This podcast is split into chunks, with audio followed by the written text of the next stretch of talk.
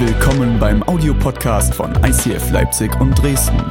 Wenn du Fragen hast oder diesen Podcast finanziell unterstützen möchtest, dann schreib uns an info at icf-leipzig.de.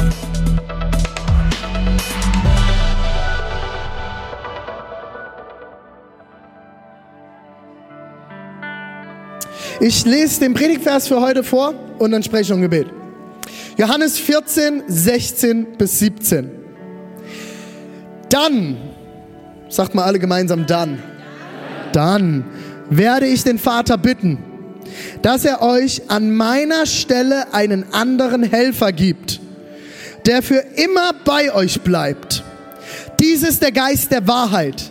Die Welt kann ihn nicht aufnehmen, denn sie ist blind für ihn und erkennt ihn nicht. Aber ihr kennt ihn, denn er bleibt bei euch und wird euch lieben. Wird in euch leben.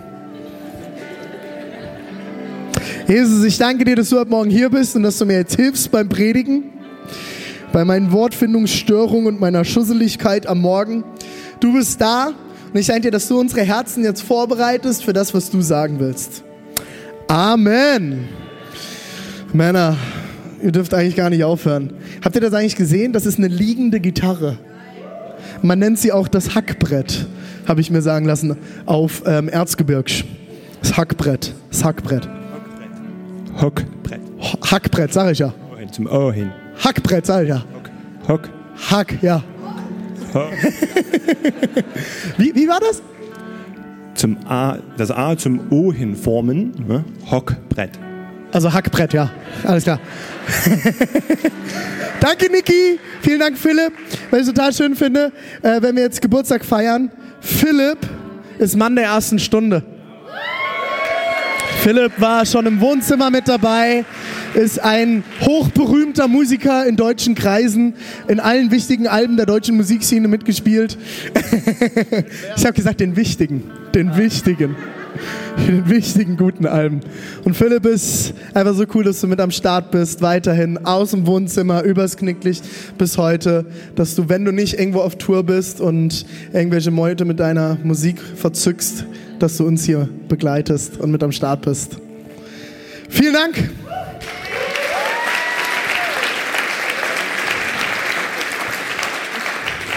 Das Krasse finde ich, Philipp ist auch so ein Typ, der baut auch alles selbst. Die Gitarre ist irgendwie komplett selbst noch geschustert und hier dieses komische Effektgerät mit dem tollen Baum da drauf hier, das hat er auch selbst gebaut und alles. Gib mal ein Wochenendseminar im Bauen. Den Becher vom Rand wegziehen, Steve, hast du Angst? Kannst du dich nicht konzentrieren? Soll ich noch ein bisschen reinziehen? Oder eher so? So, so? Der Geil Heilige Geist hält den schon fest. Wow, bis er runterfällt. Der Heilige Geist. Na, das hoffen wir doch, dass er heute noch runterfällt. Gut, meine Lieben, wir steigen ein. Ich weiß nicht, was du schon von dem Vers mitgekriegt hast. Die Uta darf ihn mir bitte nochmal anwerfen und du darfst gerne auch schon mal fett machen, was fett gehört in diesem Text. Und ich will ihn mit euch nochmal gemeinsam anschauen, weil es ganz schnell in so einer Predigt hört ihr auf all die Dinge, die ich sage, aber wenn wir Bibelstellen lesen, geht's Gehirn aus. Ich weiß nicht, ob du das kennst. Ich habe das mit Uschi die Woche besprochen, als wir Predigt nachbesprochen haben vom letzten Sonntag. Habe ich ja gesessen, habe gedacht, oh Mann, ey, mir ist so aufgefallen, Uschi, mir geht manchmal beim Bibellesen in den Predigten der Kopf aus. Wie muss es dann den anderen gehen? Also, wir schauen noch mal ins Wort Gottes. Seid ihr wach? Wir schauen da jetzt nochmal gemeinsam rein, weil wir wollen nicht irgendwelche Predigten mit Worten von mir hören oder Worten von irgendwelchen anderen Predigern, sondern wir wollen ins Wort Gottes reinschauen, weil wir glauben, dass das die größte Autorität in unserem Leben ist. Und im Johannes 14, 16 bis 17 spricht Jesus zu seinen Jüngern. Er ist mit seinen engsten Jungs unterwegs. Die hatten eventuell auch Mädels mit dabei. Das ist man sich nicht ganz einig. Auf jeden Fall war es eine größere Truppe. Wahrscheinlich nicht nur die zwölf, sondern eine größere Gruppe von Leuten. Und er erklärt ihnen mal wieder was. Und wahrscheinlich standen sie dort und haben nichts verstanden. Wie das leider so oft war. Und ich will es aber jetzt mal mit euch entschlüsseln in der gesamten Predigt, was Jesus hier sagt. Und wir lesen nochmal gemeinsam. Dann werde ich den Vater bitten. Das dann bezieht sich darauf, dass Jesus den Jüngern sagt, ich werde weggehen. Er steht mit seinen engsten Jungs, die er berufen hat, die ihm nachfolgen, die mit ihm unterwegs sind, die sich total geehrt fühlen. Hey, wir dürfen mit Jesus unterwegs sein. Und Jesus guckt seinen Jünger an und sagt, ach übrigens Jungs, bald bin ich weg. Und ich stelle mir so vor, wie Petrus und Andreas, die zwei Geschwister, dann da stehen. Und Petrus schaut Andreas an und sagt, hast du das gehört? Der will weggehen. Und Andreas guckt ihn an und sagt so, na, der nimmt uns schon mit. Also der hat uns ja nicht berufen, um einfach wegzugehen. Und Petrus, ey Junge, wieder typisch kleiner Bruder, du raffst nix. Der geht, der verschwindet, der lässt uns alleine hier. Und könnt ihr euch das vorstellen? Wir lesen manchmal so diese Texte und ja, das ist jetzt die Bibel und äh, Jesus sagt, er geht weg und dann äh, sagt er, der Heilige Geist kommt. Äh, da, da, da, da passiert ja was bei den Menschen, mit denen er spricht. Sie stehen dort und fangen wahrscheinlich schon an so, hä, wie, hä? Habe ich das jetzt richtig gehört, Petrus? Jesus hat gesagt, er wird weggehen und Jesus guckt seine Jünger an und er sagt ihnen, dann, wenn ich weg bin, dann werde ich den Vater bitten, dass er euch an meiner Stelle, wenn ich weg bin, wird jemand anderes kommen. Es wird jemand anderes kommen, der mich wie auf dieser Erde ersetzen wird. Einen anderen Helfer gibt, der für immer, für immer, für immer bei euch bleibt. What, Jesus? Wer soll kommen? Welcher Helfer? Warum gehst du denn überhaupt? Was soll denn der Quatsch? Und es geht weiter. Dies ist der Geist der Wahrheit. Halleluja. Die Welt kann ihn nicht aufnehmen, denn sie ist blind für ihn und erkennt ihn nicht. Aber ihr kennt ihn, denn er bleibt bei euch und wird in euch leben. Ich weiß nicht, wenn du so einen Satz das erste Mal hörst. Okay, vielleicht bist du schon kirchlich aufgewachsen und du hast alle möglichen Hintergrundinfos. Good job. You're the lucky one. Du hast Glück gehabt. Vielleicht kommst du aber auch nicht aus dem christlichen Hintergrund, bist halt vielleicht auch das erste Mal da und dir geht's ganz genauso wie den Jüngern. Die stehen nämlich da und sagen, what? Geist der Wahrheit? Wovon redest du, Jesus? Meinst du etwa den Heiligen Geist? Wie, unsere Vorfahren, aber den kriegen doch nur bestimmte Leute. Wir sollen jetzt etwa den Heiligen Geist kriegen. Der war für Mose und für Noah und Abraham bestimmt, aber doch nicht für uns. Oder was meinst du jetzt? Und vor allem, hä, wie der soll immer bei uns bleiben? Der kommt doch nur zu speziellen Momenten, so wie wir es in unseren alten Schriften finden. Bei den Propheten. Aber äh, Jesus, äh, ich bin Petrus, bin der mit der großen Klappe. Der bleibt doch nicht bei mir. Der hat Angst vor mir. Und so haben sich die Jünger gefühlt. Man muss sich das manchmal vor Augen führen, was in den Geschichten passiert. Aber wisst ihr, was ich ganz, ganz spannend finde dabei? Hier, hier steckt nämlich ganz, ganz viel drin. Hier steckt drin einen anderen Helfer und viermal ihn. Ich weiß nicht, welchen kirchlichen Hintergrund du eventuell hast, wenn du einen hast. Wenn du keinen hast, bist du an der Stelle der Lucky One. Weil du hast wahrscheinlich noch nicht so viel Mist gehört über den Heiligen Geist wie manch ein anderer. Ich bin in einer Gemeinde aufgewachsen oder zum Glauben gekommen als Jugendlicher, in der man über den Heiligen Geist nicht viel Worte verloren hat. Und ich habe dann angefangen, irgendwann mit 16, 17 Bibel zu lesen. Und habe dann die Stellen gelesen, ähm, wie solche Stellen, wo über den Heiligen Geist geredet wird. Und ich bin zu meinem Pastor gegangen, so wie man das dann macht. Hab gesagt, was ist denn jetzt mit dem Heiligen Geist? Erklär mir das mal, ich check das nicht. Und er hat mich angeguckt und hat damals gesagt, René, das ist ein sehr schwieriges Thema. Wie viel Zeit hast du? Er hat gesagt, naja, in 15 Minuten geht die Jugendgruppe los. Schaffen wir das? Und er hat mir dann mit Händen und Füßen versucht zu erklären, der Heilige Geist, das ist halt irgend so ein spooky Wesen und das ist auch ein Teil Gottes, aber wir beten nicht dahin und eigentlich ist es auch ganz, ganz schwierig und dann gibt's da die charismatischen und die pfingstlichen Gemeinden und da muss man sowieso die Finger von weglassen, weil die sind gefährlich. Und ich stand dort mit 16, kein Plan. Ich bin nicht zur Kinderkirche, Sonntagsschule, Kindergottesdienst gegangen. Ich hatte nicht wirklich einen christlichen Hintergrund. Ich bin nicht mit der Bibel aufgewachsen. Ich habe keine anderen Kirchen groß gekannt, außer meine Landeskirche, in der ich konfirmiert wurde. Und ich stand dort vor meinem Freikirchenpastor damals sagte so, was willst du von mir? Warum ist, die Bibel spricht doch ganz klar davon, warum ist er denn jetzt auf einmal gefährlich? Ein paar Wochen später bin ich gekommen und ich hatte, und das, ist, das, das sind die Momente, die sind hart für Pastoren. Wenn die Gemeinde anfängt, Bibel zu lesen. Das sind die Momente, das wird kritisch für manche Pastoren. Und das sind so Momente, wo du als Pastoren manchmal da stehst und denkst, oh, warum hast du den Text gelesen? Frag mich doch, was du lesen sollst. Da habe ich Antworten. Und, und ich kam zu ihnen und ich bin über 1. Korinther 12 bis 14 gestolpert und dort wird erklärt, dass wenn man den Heiligen Geist empfängt, dass es bestimmte Menschen gibt, die in anderen neuen Sprachen anfangen zu sprechen. In meiner Übersetzung stand damals noch Zungen. Sie fangen an, in neuen Zungen zu reden. Wenn du noch so eine Übersetzung hast, guck mal bei Korinther 12 bis 14 nach. Hinten am Mediastore haben wir neue Bibeln, okay? Die haben eine verständliche Sprache. Ich habe ich hab nichts mehr verstanden. Gar nichts mehr verstanden. Ich bin dann wieder zu meinem Pastor und gesagt, äh, du, wie ist denn das jetzt mit diesen Zungenrede? Oh, ganz, ganz schwierig, René. Ich glaube, du solltest lieber mal einen anderen Teil in der Bibel lesen. Und er sagt, ja, wie, wie schwierig, steht doch hier. Und dann habe ich gesagt, weißt du was, ich habe auch noch Apostelgeschichte gelesen. Da steht, dass sie das alle machen. Und dass Paulus gebetet hat, Paulus gepredigt hat und auf einmal fingen die alle an, in neuen Sprachen zu reden.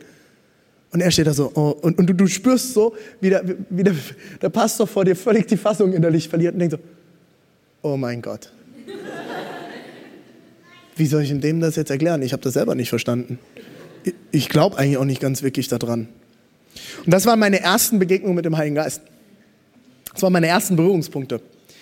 Und dann bin ich irgendwann in eine böse, gefährliche, charismatische Gemeinde gekommen. Und mein erstes Erlebnis, das ich dort hatte, war, ich bin in einem Gottesdienst und es kommt eine Frau mittleren Alters auf mich zu, straight im Lobpreis und sagt, du, pass auf, René, ich weiß, wir kennen uns noch nicht. Sag ich, ja ich habe ein Bild für dich.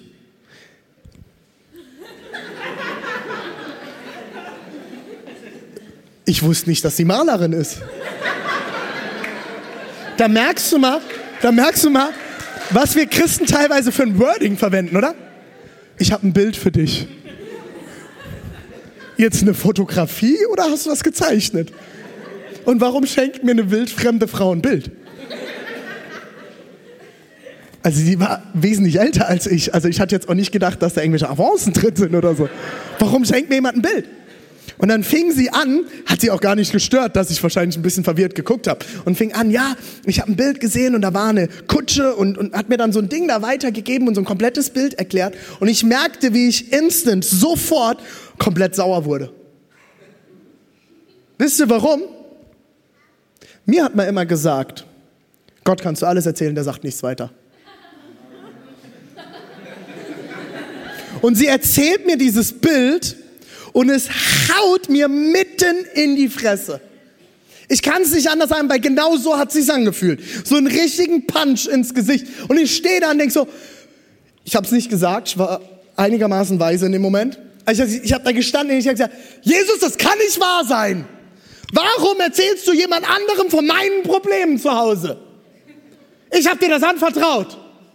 Das geht die gar nichts an, die kennt mich nicht. Und ich war, ich war echt sauer. Und im nächsten Moment merke ich, wie es mich voll trifft. Und ich merke, das erste Mal in meinem Leben spricht Gott direkt persönlich zu mir. Und ich hatte zwei Emotionen in mir. Die Emotion von, ich bin stinksauer, dass der irgendwas weitergequatscht hat.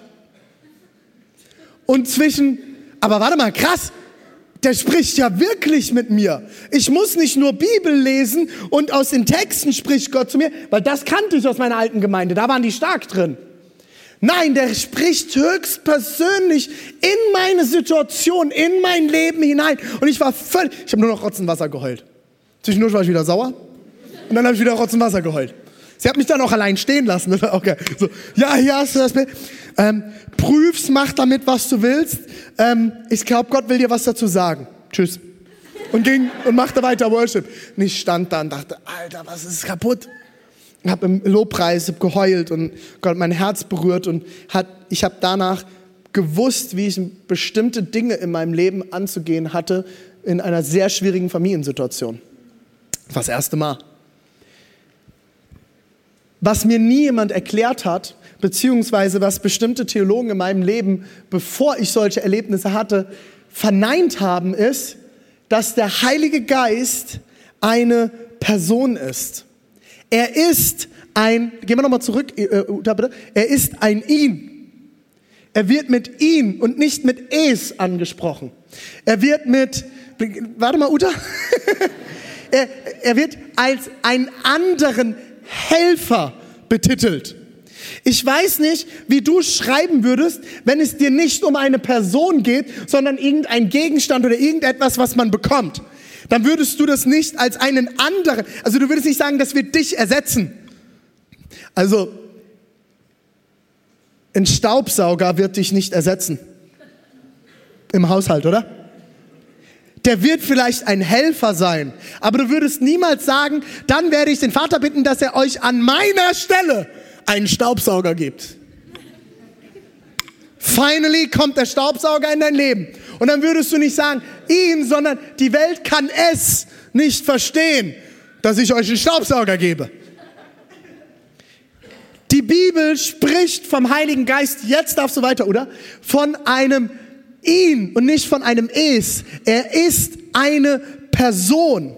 Er ist in der Dreieinigkeit, Vater, Sohn und Heiliger Geist, ist er eine klare Person. Und deswegen bin ich davon überzeugt, dass wir ihn auch direkt ansprechen dürfen. Eine der größten Diskussionen unter Theologen, darf man direkt zum Heiligen Geist sprechen? Nö, darf man nicht. Darf man nicht. Das ist gefährlich. Also mal davon abgesehen, was wir auch für Gottesbilder dahinter haben. Also selbst wenn, also jetzt mal, nur mal angenommen, Gott hätte ein Problem damit, dass wir den Heiligen Geist direkt ansprechen. Was würde denn passieren, wenn ich es trotzdem mache? Kommt Gott deswegen in eine Persönlichkeitskrise? Warte mal, sprichst du jetzt, ja Jesus und Vater bin ich, aber Heiliger Geist, mit wem redest du denn jetzt überhaupt? Ja, Gott hat doch keine Persönlichkeitskrise deswegen. Gott weiß doch, wer er ist. Selbst wenn es ein Problem wäre in der Bibel, was es meines Erachtens nach nicht ist, wäre es kein Problem, ihn direkt anzusprechen. Weil Gott wird genau wissen, was du meinst. Gott wird dein Herz sehen. Merkst du das Gottesbild, das dahinter ist? Das ist ein Gottesbild der Angst dahinter. Ich sage euch eine Sache, meine Lieben. Hör mir gut zu. Wenn ihr nichts aus der Predigt mitnehmt, aber diesen Satz jetzt. Wenn du in irgendeine Kirche gehst, wenn du irgendein christliches Buch liest, irgendeinen Theologen hörst und er arbeitet mit Angst, ist dort niemals Jesus drin. Renn, lauf, weil dort, wo die Liebe ist, was Jesus ist, ist keine Angst, sagt die Bibel. Das heißt nicht, dass ich keine Furcht, Ehrfurcht haben kann. Respekt, aber ich habe keine Angst. Ich habe keine Angst vor Gott. Die Bibel sagt ganz klar, der Heilige Geist ist eine Person. Und das wird auch ganz spannend, wenn du dir das Wort dahinter anschaust. Im äh, Griechischen finden wir das Wort Parakaleo. Das kommt, wird zusammengebaut aus Para und Kaleo. Para bedeutet so viel wie zu und Kaleo bedeutet so viel wie rufen. Also zurufen oder herbeirufen. Er ist zur Hilfe herbeigerufen worden. Der Parakletos, der Herbeigerufene. Auch hier wieder geht es nicht um den Staubsauger, es geht nicht um irgendetwas ganz Fernes, was wir nicht greifen können, sondern es geht um eine Person. Der Herbeigerufene, der Herzugerufene, das ist der Heilige Geist. Er wird von Jesus herbeigerufen und bleibt uns als Helfer und Tröster hier, bis der Tag kommt, wo Jesus wiederkommt. So, vielleicht hast du jetzt schon ein paar Erkenntnisse gekriegt, aber vielleicht sitzt du immer noch hier und denkst so, okay, was hat das jetzt mit mir zu tun? Ich habe drei Punkte dazu. Der erste Punkt ist, der Heilige Geist ist mein Helfer. Der Heilige Geist ist mein Helfer. Wenn du mitschreibst, kannst du das jetzt mitschreiben. Ich habe die Predigt überschrieben mit ein Gott, der mir hilft. Und der erste Punkt dazu ist, der Heilige Geist ist mein Helfer. Johannes 16, 12 bis 13 heißt es, ich hätte euch noch viel mehr zu sagen, spricht Jesus. Doch jetzt würde es euch überfordern. Wenn aber der Geist der Wahrheit kommt, hilft er euch bei, dabei, die Wahrheit vollständig zu erfassen. Er wird euch dabei helfen, es zu verstehen. Denn er redet nicht in seinem eigenen Auftrag, sondern wird nur das sagen, was er hört. Auch was in der Zukunft geschieht, wird er euch verkünden. Auch hier findet ihr ganz viele Ers. Er wird euch helfen. Er wird äh, nur sagen, was er, was er hört. Er wird euch verkünden. Er, die Person, Heiliger Geist. Ich finde es ganz spannend, hier geht es darum, dass der Heilige Geist mein Helfer ist und zu mir sprechen will. Er will zu dir reden. Er will dir begegnen. Er hat mal ein bisschen gegoogelt. Wir haben 20.000 bis 60.000 Gedanken pro Tag. Die einen mehr, die anderen weniger. Hängt von der Kopfgröße ab. 20.000 bis 60.000 Gedanken pro Tag. 72 Prozent unbedeutende Gedanken. Das ist krass, oder? Und wenn du mal kurz drüber nachdenkst, wirst du merken, da ist viel Wahrheit dran. Also ich denke über sehr viel sinnloses Zeug über Tag nach. Und das sind so die Momente, was hast du gesagt, dass du dir das vorstellen kannst. Ich rede das aber wenigstens nicht. Bam! Ihr seht, ich liebe mein Team und mein Team liebt mich. Ihr seid so unterstützend, vielen Dank. Ich fühle mich so geliebt und angenommen. Wow. Oh mein Gott. 72% sind unbedeutende Gedanken. 25% sind destruktive Gedanken. Ich schaffe das nicht. Ich krieg das nicht hin. Ich bin zu klein. Ich bin zu fett. Ich bin zu dünn. Wie soll ich das hinkriegen? Ich habe nichts. Wir haben doch nichts. Wir hatten auch noch nie was. Wie soll der Wessi da vorne uns irgendwas erklären? Das sind die destruktiven Gedanken. Und drei Prozent, sagen Psychologen, sind auferbauende Gedanken. Ich krieg das hin. Wir schaffen das. Das wird möglich sein. Das, was passiert in deinem Kopf ist, das, was mit meinem E-Mail-Postfach in dieser Woche passiert ist. In meinem privaten E-Mail-Postfach scheint der Spam-Filter nicht so gut zu sein. Beziehungsweise ich habe wahrscheinlich zu oft irgendwo meine E-Mail-Adresse angegeben. Ich habe in einer Woche, ich gucke jetzt nochmal, was der aktuelle Stand ist, 94 E-Mails bekommen, die irrelevant sind. 94. Da ist, ich habe es kontrolliert, da ist nichts Wichtiges dabei. Es ist nur Schrott. Und ich habe das mal die Woche ansammeln lassen, um mal zu gucken. Und ich habe vor kurzem erst aussortiert und mich bei tausend Sachen abgemeldet. Und genau dasselbe passiert in deinen Gedanken. Du wirst zugespammt mit Gedanken und mit Dingen in deinem Kopf und du weißt nicht mehr und hörst nicht mehr die wichtigen und die guten Dinge. Leute sagen mir immer wieder, René, der Heilige Geist spricht nicht zu mir. Ich versichere dir, wenn du Jesus Christus angenommen hast in deinem Leben, ist der Heilige Geist in dir und er spricht zu dir. Das Problem ist, dass wir unsere Gedanken sortiert bekommen müssen. Wir alle kennen solche Blitzgedanken. Solche Momenten, wo du irgendwie, du spürst, du solltest irgendetwas tun, du solltest irgendwas machen, du solltest irgendetwas sagen und du musst dich entscheiden, tust du es oder tust du es nicht. Leo hat mir gerade eine Geschichte erzählt, unser Pastor aus Zürich. Er hat gepredigt in der Gemeinde in den USA und das Jahr später äh, nach einem Jahr ist er wieder dort gewesen. Nach der Predigt ist eine Familie auf ihn zugerannt gekommen und hat ihn umarmt, ohne ihn zu fragen oder sonstiges, einfach umarmt und hat los angefangen zu weinen, hat gesagt, Leo, du hast mein Leben gerettet, sagte der Vater. Und Leo steht dann so, äh, what? Mein Leben gerettet? Wie, wie, wie, meinst du das? Du hast letztes Jahr über den Heiligen Geist gepredigt. Und du hast gesagt, dass der Heilige Geist zu jedem zu uns redet und dass wir Blitzgedanken haben und dass wir zehn Sekunden Zeit haben, uns zu entscheiden, ob ein Wunder passiert oder nicht. Weil wir darauf hören oder nicht. Und er hat gesagt, ich habe das damals mir ganz groß in mein Notizbuch geschrieben, ich möchte das wieder trainieren, auf diese Stimme in mir zu hören. Und er ist Pilot. Und er hat eine kleine, also ein ganz abgefahrener Typ, der fliegt Baseball- und Football-Stars um die ganze Welt. Mit Privatjets. Das ist sein Beruf. Und er ist an einem besagten Tag in dem Flugzeug und er kriegt die Freigabe, den Flieger auf die Startbahn zu fliegen und er kriegt den Eindruck, dass er, dass die, ähm, die Crew den falschen Sprit getankt hat. Und er sitzt dort und er hat diesen Eindruck und er denkt, okay, soll ich jetzt, was soll ich jetzt machen? Wie erkläre ich denn meinem Chef, dass ich die Freigabe nicht annehme, weil ich das Gefühl habe, ich, wir haben den falschen Sprit getankt. Ein riesengroßer Flughafen. Das kann und darf dort nicht passieren. Und der Kampf geht innerlich los. Lieber einen Fehler machen, als nicht zu glauben.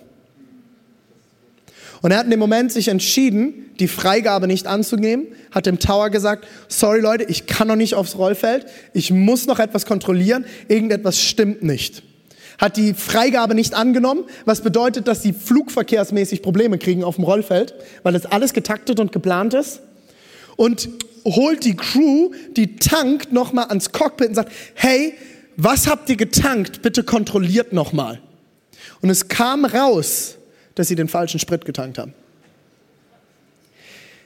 Wenn sie gestartet wären mit diesem Spritgemisch, ich kenne mich damit nicht aus, hat der Pilot gesagt, wären sie nach 15 Minuten abgestürzt. Und er hat gesagt, diese 10 Sekunden, wo ich im Flieger im Cockpit gesessen habe und den Kampf hatte, höre ich auf meine Stimme, höre ich auf das, was in mir passiert oder nicht hat über Leben und Tod entschieden. Das ist jetzt ein krasses Beispiel. Letzte Woche hatte ich einen Moment, wo ich nicht hingehört habe. Kleiner Alltagsmoment. Ich gehe morgens, Sonntagmorgens aus dem Haus und ich habe das Gefühl, ich soll meinen Schlüsselbund mitnehmen, wo alle Schlüssel von unserem Büro vom Knicklicht dran sind. Ich habe so einen Allround-Schlüssel, sind alle dran. Und der ist schwer, der ist groß, deswegen nehme ich den ungern ständig mit. Und ich hatte das Gefühl, als ich zur Haustür gehe, ich sehe den Schlüssel noch links neben der Haustür liegen, René, pack ihn ein. Ich sage, Quatsch, ich gehe ich geh in die Media City, ich brauche keinen Knicklichtschlüssel. Völliger Quatsch. Und ich weiß nicht mehr, wer während der Schnittstellenprobe vom Gottesdienst zu mir kam. Irgendeiner von unseren Mitarbeitern, Freddy oder Priscilla oder ich weiß es nicht mehr. Irgendjemand kam und sagt, hey René, hast du einen Knicklichtschlüssel dabei? An deinem Schlüssel ist der einzige Schlüssel, mit dem wir hinten ins Büro kommen, wenn vorne zugeschlossen ist, weil wir vorne eine Veranstaltung haben. Und ich stehe da und denke so, ach, jetzt nicht dein Ernst, Jesus. Nicht dein Ernst. Hätte ich gerade eben mal hingehört.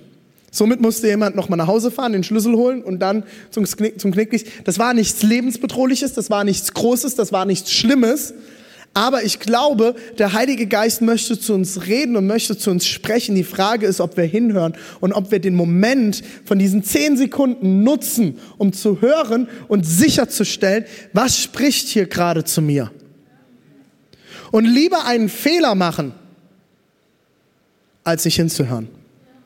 Der Heilige Geist ist kein reines Gefühl aber er kann durch Gefühle und durch Gedanken in deinem Kopf zu dir sprechen.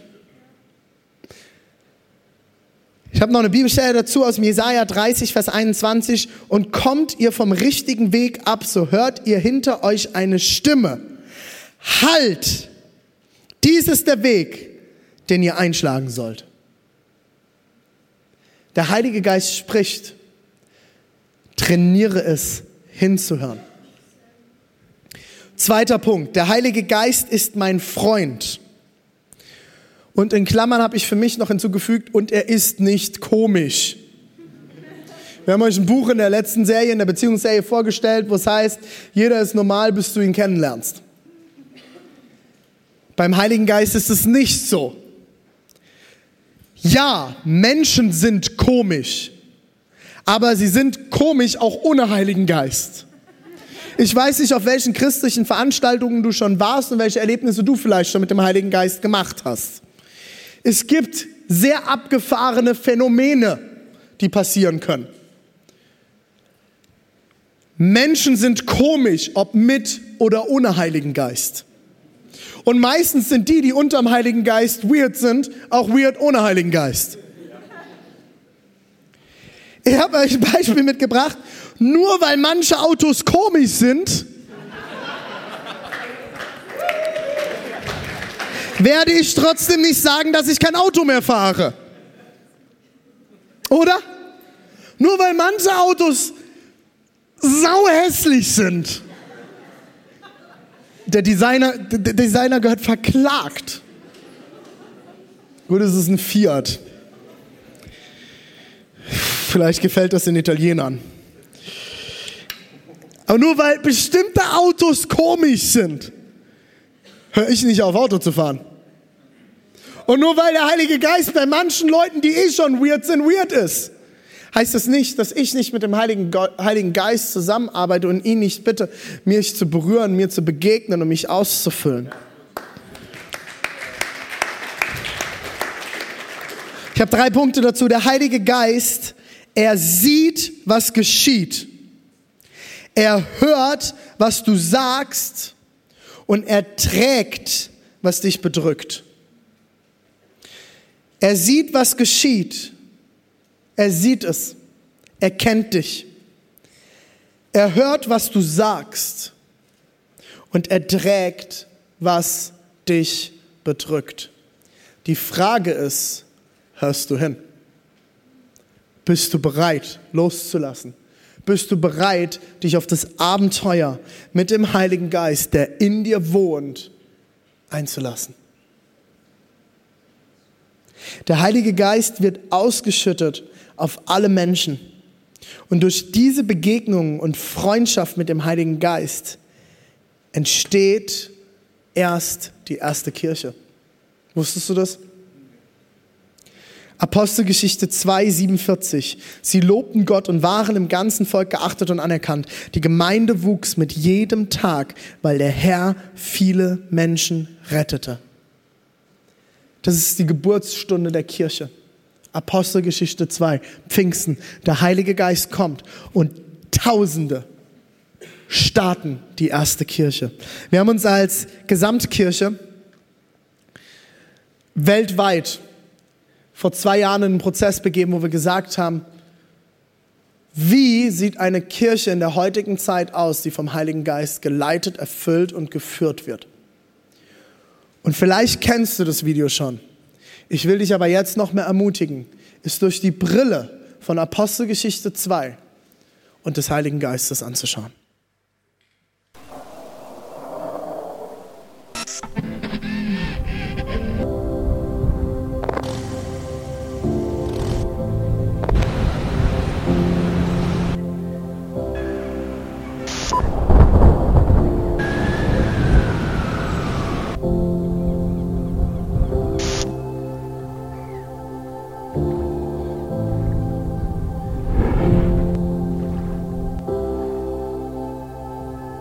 Wir träumen von einer Kirche, in der Jesus Christus im Zentrum steht. Er entfacht in ihr eine unvergleichliche Leidenschaft, die sich in lebensverändernden Predigten, kraftvollem Worship und überfließender Kreativität entfaltet. In dieser Kirche feiern und genießen wir die Beziehung zu unserem himmlischen Vater voller Enthusiasmus und lernen ihn in all seinen Facetten immer tiefer kennen. Wir wünschen uns eine Kirche, die offen ist für jeden egal woher Menschen kommen und was ihre Geschichte ist. Hier findet jeder ein Zuhause. Diese Kirche ist eine Familie, die von bedingungsloser Liebe, Zusammenhalt und dienender Leiterschaft geprägt wird. Die Nöte der Gesellschaft bewegen sie zu barmherzigem Handeln. Sie ist bekannt für ihre Großzügigkeit. Schaut hin und nicht weg. Wir sehen uns danach, Die Kraft Gottes zu erleben. Im Wissen, dass für Gott alles möglich ist. Erwarten wir das Wirken des Heiligen Geistes. und erleben seine Wunder. Unsere Leidenschaft gilt einer Kirche, Die für Gott das Beste gibt. Die Sprache unserer Zeit spricht. Und sich als Teil der Antwort versteht. in der Kirche, von der wir träumen, Kommen viele Menschen zum Glauben an Jesus Christus. und werden ihm immer ähnlicher. Während diese Kirche ständig wächst, wird sie gleichzeitig durch Kleingruppen immer persönlicher. Und hat so positiven Einfluss auf unsere Familien. Freunde, und die Gesellschaft. Möge Gott diesen Traum durch uns alle verwirklichen.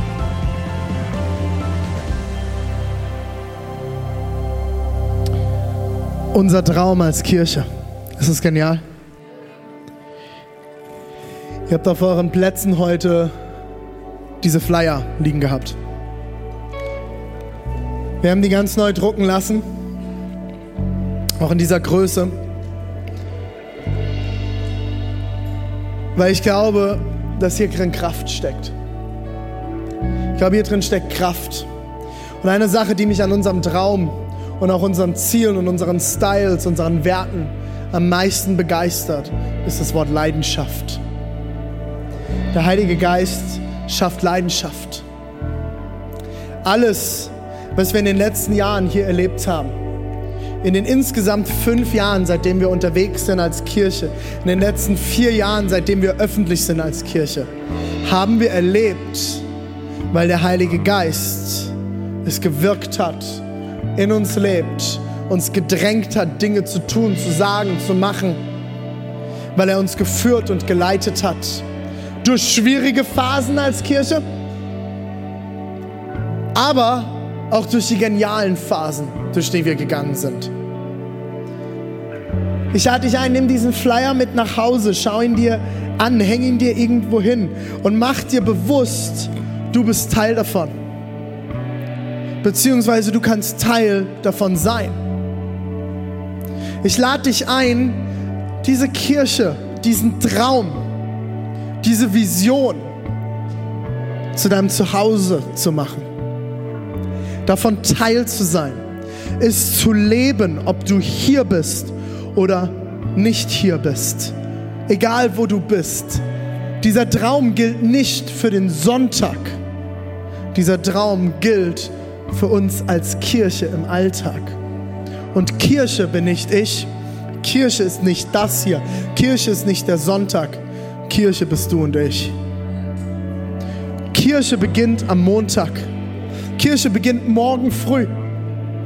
Kirche beginnt, wenn du diese Tür hier hinten verlässt. Und sonntags kommen wir als Kirche zusammen, um gemeinsam zu feiern. Die Ziele und die Niederlagen einander zu tragen, auf den Heiligen Geist zu hören, einander zu ermutigen, einander zu supporten, einander Zuspruch zu geben, zu differenzieren zwischen den, was haben wir hier gehabt, 72 Prozent unbedeutenden Gedanken, 25 Prozent destruktiven Gedanken und 3 Prozent auferbauende Gedanken. Ich möchte Teil von einer Kirche sein, die das hier lebt. Und wenn wir das anfangen zu leben, dann werden wir eine Kirche sein, wo es nicht um 3% auferbauende Gedanken geht, sondern wo es um 72% auferbauende Worte geht. Wo wir einander ermutigen, wo wir einander tragen, wo wir einander anfeuern, wo wir miteinander durch die schwierigen Zeiten gehen. Das ist Familie. Und Leute, ich sage das immer wieder, das hat nichts mit der Größe der Kirche zu tun. Mit der Größe der Kirche bekommen wir nur mehr Möglichkeiten. Es hat was damit zu tun, ob du dich entscheidest, Teil einer kleinen Gruppe zu sein, wo du das anfängst zu leben. In einem Team, in einer Small Group, wo auch immer du das tust. Du entscheidest dich dafür, den destruktiven und unbedeutsamen Gedanken Raum zu geben. Du entscheidest dich, den 3% guten Gedanken Raum zu geben. Du triffst die Entscheidungen und niemand anderes. Und Kirche ist so persönlich und so familiär, wie du sie werden lässt.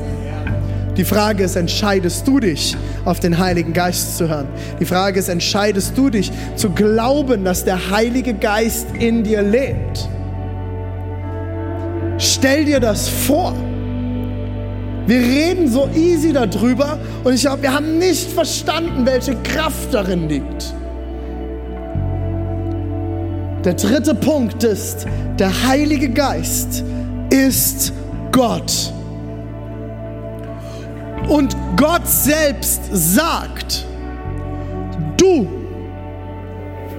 du, selbst Thomas und ich und du, ihr tragt Gott in euch. Er ist in dir. Im Johannes 14, Vers 16. Dann werde ich den Vater bitten, dass er euch an meiner Stelle einen anderen Helfer gibt, der für immer bei euch ist oder auch in euch ist. Er ist da. Und er ist in dir anwesend. Das Problem ist, wir vergessen das zu schnell. Wir vergessen das im Alltag dass er in uns lebendig ist. Du trägst einen Teil Gottes in dir. Er ist da. Er ist anwesend. Das Problem ist, in uns herrscht ein Kampf. In jedem von uns herrscht ein Kampf. Und den wirst du als erstes spüren, wenn du versuchst, eine gute Entscheidung zu treffen. Du wirst merken, wie Gedanken und Sätze und Worte in dir aufstehen, es nicht zu tun. Und du wirst hoffentlich merken, wie Sätze und Gedanken aufstehen, die dich anfeuern, etwas Gutes zu tun. Du kannst es deinen Geist nennen, du kannst es Intuition nennen, du kannst es irgendetwas Spirituelles nennen. Ich nenne es den Heiligen Geist in dir. Die Bibel nennt es den Heiligen Geist in dir. Und jeder von uns kennt diese Kämpfe in sich. Ich will dich heute auffordern, zu siegen. Zu siegen. Leute, der Geist, der Jesus Christus aus dem Tod gerissen hat, ist in dir lebendig. Ist das krass? Ich krieg da Gänsehaut. Weil es mir immer wieder bewusst macht, was in mir steckt. Was Gott in mich hineingelegt hat. Und sofort kommen die Gedanken ja, aber ich bin doch nicht gut genug, ich mache doch immer noch so viele Fehler, ich krieg's nicht hin. Und das und dies und das. Und warum sollte er in mir und bla? Und siehst du nicht, ich bin immer noch krank, seit zwölf Jahren bete ich, René, für Heilung. Und ich bin immer noch krank. Und es geht immer noch nicht weg. Und ich habe immer noch Schmerzen. Wo bist du denn, Heiliger Geist? Und wir kennen alle diesen Kampf, wir kennen alle diese Gedanken, aber weißt du was? Die Bibel ist die Wahrheit.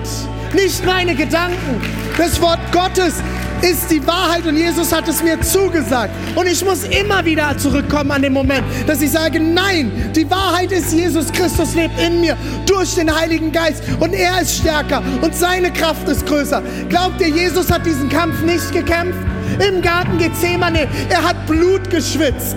Er hat dort gesessen und hatte Angst. Er hatte Angst, dass er diesen Tod nicht schafft, dass er es nicht schafft, ans Kreuz zu gehen. Und die Engel kamen und haben ihm gedient. Und er hat sich bewusst gemacht, die Kraft Gottes ist in mir. Ich werde da durchgehen, so schwer wie es ist. Aber die, das Ziel und das, worum es eigentlich geht, ist viel größer. Glaubt ihr, Mose hat in den 40 Jahren in der Wüste nicht gekotzt? Und er hat sich gefragt, wo bist du denn jetzt, Heiliger Geist? Wie führst du uns denn bitte schön? Das macht doch gar keinen Sinn. Aber er hat sich durchgekämpft, weil er wusste, der Heilige Geist ist in ihm und er wird kämpfen und er wird für ihn kämpfen. Er wird ihn stärken und er wird ihm zeigen, wo er hin muss. Er ist in dir und er ist in mir. Und lieber einen Fehler zu machen, als nicht hinzuhören. Er ist da. In deinen schwierigen Momenten, in den Momenten, wo du nicht mehr kannst. Und er ist da in den genialen Momenten. Lass uns gemeinsam aufstehen. Ich will beten mit uns.